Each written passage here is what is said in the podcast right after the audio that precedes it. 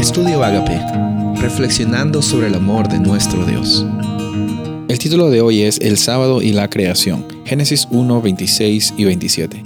Y dijo Dios, hagamos al hombre a nuestra imagen, conforme a nuestra semejanza, y ejerza dominio sobre los peces del mar, sobre las aves del cielo, sobre los ganados, sobre toda la tierra, y sobre todo reptil que se arrastra sobre la tierra.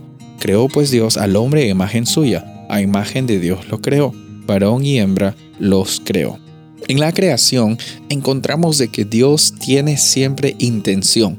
Hay propósito desde el primer día cuando Él creó la luz hasta el último día cuando Él creó el tiempo de descanso, porque el sábado también es parte de la creación. Dios crea un tiempo para que el ser humano descanse disfrutando de todo lo que Dios creó en la semana de la creación, todo lo que Dios creó para su beneficio. Vemos de que hay intención cuando Dios crea la luz, que hay intención cuando separa las aguas de las aguas, que hay intención cuando crea lo, verde, las vegetaciones, crea también las estrellas, el, sol, la luna, los sistemas solares, también que incluyen las estaciones, cuando crea las aves, cuando crea los peces, cuando crea los animales terrestres y crea al ser humano con propósito. Crea al ser humano y le da un propósito. No es que Dios crea y dice, y dice, ahora qué vamos a hacer con esta persona que hemos creado.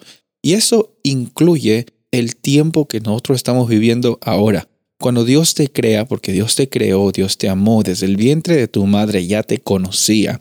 Eh, él sabía las circunstancias que ibas a pasar. Él sabía quizás que eh, la vida que estás pasando no es una vida eh, tan agradable de vivir, pero es una vida que puedes vivirla con gozo. Y, y cuando Dios te crea, Dios te da propósito. Por eso también es que Dios creó el sábado. Él no creó el sábado necesariamente con un tiempo sin propósito, porque todo lo que Dios crea tiene propósito. Por eso es que el sábado está conectado con la creación, está conectado con el, con el concepto de propósito, porque nos ayuda a entender la realidad del descanso que el ser humano necesita.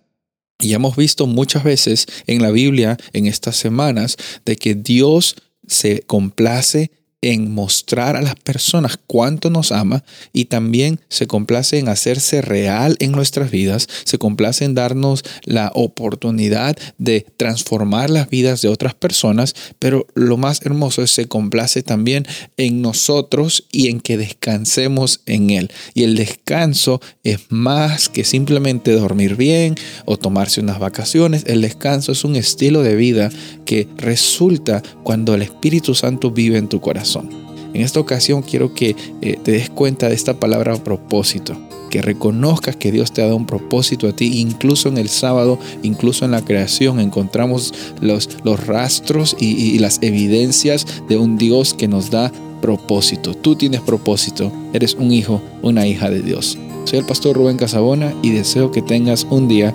bendecido.